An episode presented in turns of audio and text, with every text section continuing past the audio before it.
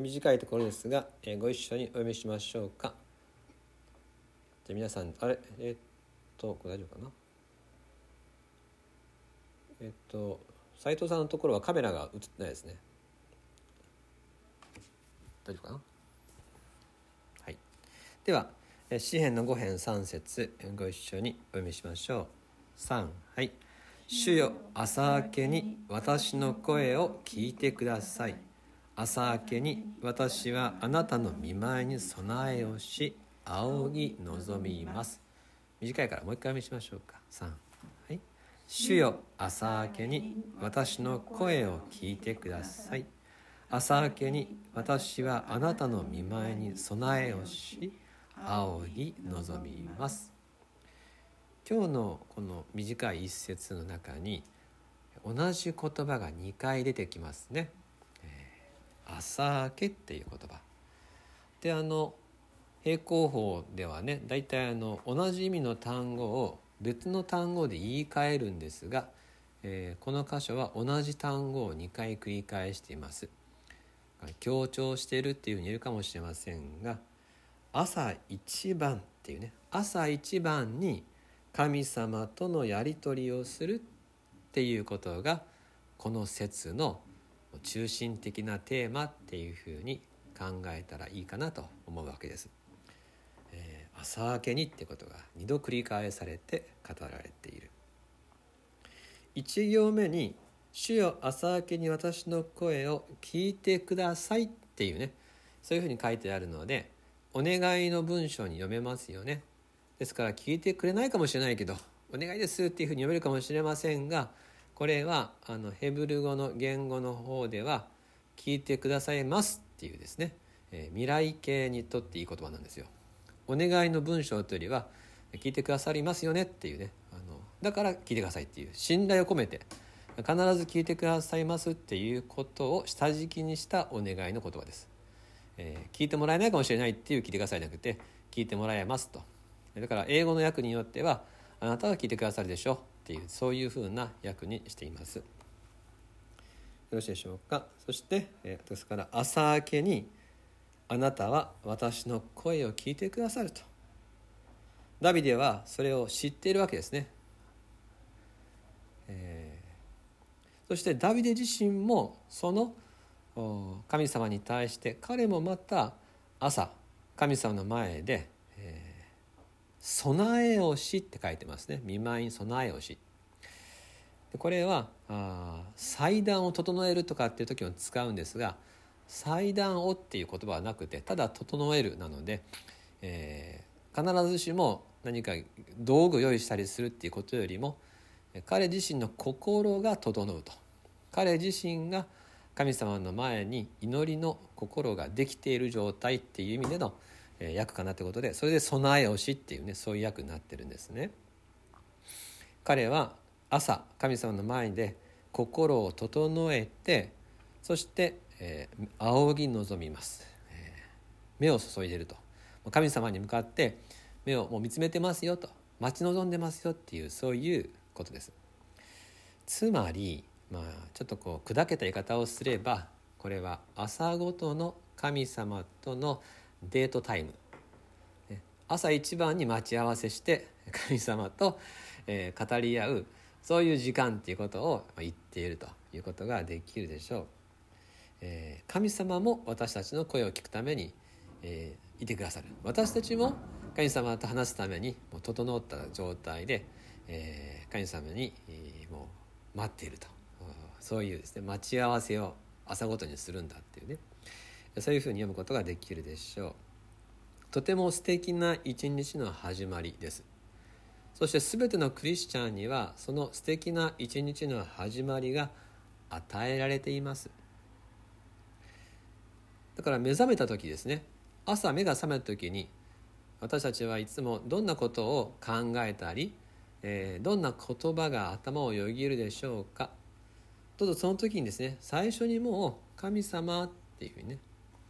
でお父さんっていうふうにそういう神様への思いを一番に、えー、もう告白していいわけですよね。えー、いろんなことを済ませて、えー、なんか日常の責任を果たしたらやっと神様タイムじゃないんですね。まず最初に神様っていうふうに呼びかけていいし神様ももう聞いてくださるものとして そこにいてくださると。そういうことですよね。イエス様でもいいですよ。イエス様でもいいんですがそれがどんなに朝早い時間でも神様は「ちょっともうこんな時間だよ」と言われないわけですよね。たとえ夜明け前だとしても神様は「ちょっともうちょっとあの後にして」って言わないわけですよね。えー、神様は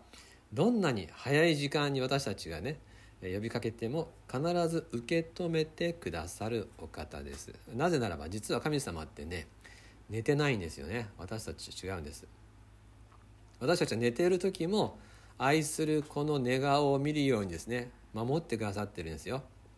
えー、お子さんをですね育てられたことある方はまあ何がいいっつってね子供の寝顔が一番可愛いっていう経験があるでしょあんなに日中悪かったのに寝てる顔だけは憎らしいけど天使だわみたいなことあったでしょもうはい、えー、朝起きたらね私もちょっと優しくしようみたいな経験あるかもしれませんが神様は私たちのことを眠ることもなく愛してくださっている方、えー、詩編の121編の3節から4節にそのことが書いてあるんですね。まあそのまま聞いてくださっても結構ですが開かれる方は同じ詩編の121編3節から4節。で開かれた方は一緒に読んでください、えー、そのまま聞いてくださっても結構です。詩編121編3節から4節。3主はあなたの足をよろけさせずあなたを守る方はまどろむこともない。見よイスラエルを守る方はまどろむこともなく眠ることもない。はっきり書いてますね。私たちを守る方はねうとうともしないと、えー、私たちはですから安心して寝ることができるわけですよね。この方に私たちは朝一番に、えー、もう最初からあ語り合う時間をスタートできる、えー、何かを始める前にまだ世の中が起きる前からですね神様との時間を楽しむことができる。イエス様にとってそれはとても大切な時間だったってことも福音書を見ると出てきます。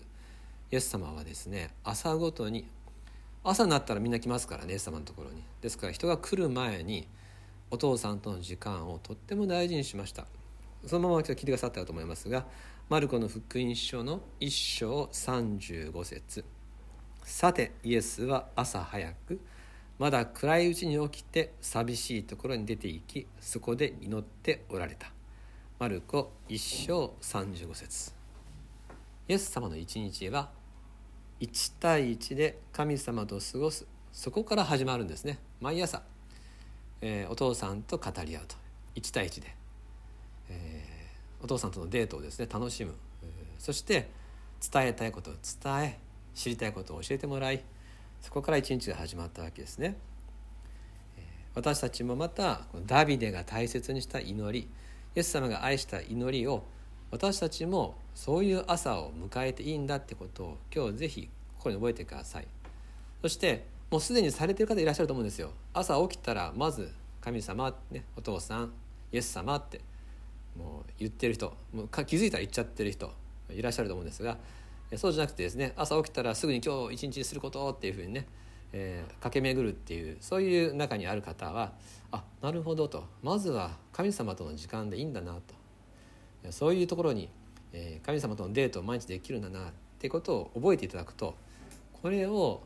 実践するとね一日がかなり変わります。神様との愛の関係の平安を第一歩目とすると2歩目からですね一日の過ごし方が本当に変わっていくので、えー、あこの祈りいいなっていうことね夜明け前のまあ別に夜明け前じゃなくていいんですけど朝一番のデートとえっ、ー、と、私、遅寝なんです。遅起きですって言って言うかもしれません。朝明けには熟睡してますって方いらっしゃるかもしれませんが、ご安心ください。今日の詩編5編3節の朝明けって訳されている言葉は本当はただの朝って言葉です。朝明けじゃないんですね。ですから午前中いっぱいは該当しますので、えー、遅く起きる方もですね大丈夫です。なんで朝明けってやってるかっていうとこれは、えー、見舞いに備えをしっていうこの備えっていうのを祭壇を整えるっていうふうに取るとそれは朝明けにやることだったの祭壇を整えるのは最初の仕事だったのでそっちの備えをしっていうことの解釈上、えー、この祭壇を意識すると夜明け明け夜明けっていうふうに朝明けって訳すのいいだろうということで訳しますが原文の直訳は単なる朝です。はい。えー、10時半ぐらいまでは大丈夫だと思うので はい、遅く起きてもそこは朝です。はい。えー、祈りを聞かれる主がいてくださる。私たちが起きる時にもう主の方ではもう私たちをじっと見つめて愛しくださっている。その方に「おはようございます」って「父さん今日もよろしくお願いします」、あなたと一緒に生きれて幸せです」そういう第一歩目から神様と一緒に始めていく。そして夜は「今日も一日感謝です」ってお伝えしてから眠る。そんな一日一日を過ごせたら私たちの人生はとても幸いな一歩一歩になりないでしょうか。最後に詩編の5編3節をもう一回読んで終わります。ご一緒に読みしましょう。詩編5編3節3主よ朝明けに私の声を聞いてください。朝明けに私はあなたの見舞いに備えをし仰ぎ望みます。お祈りします。天のお父様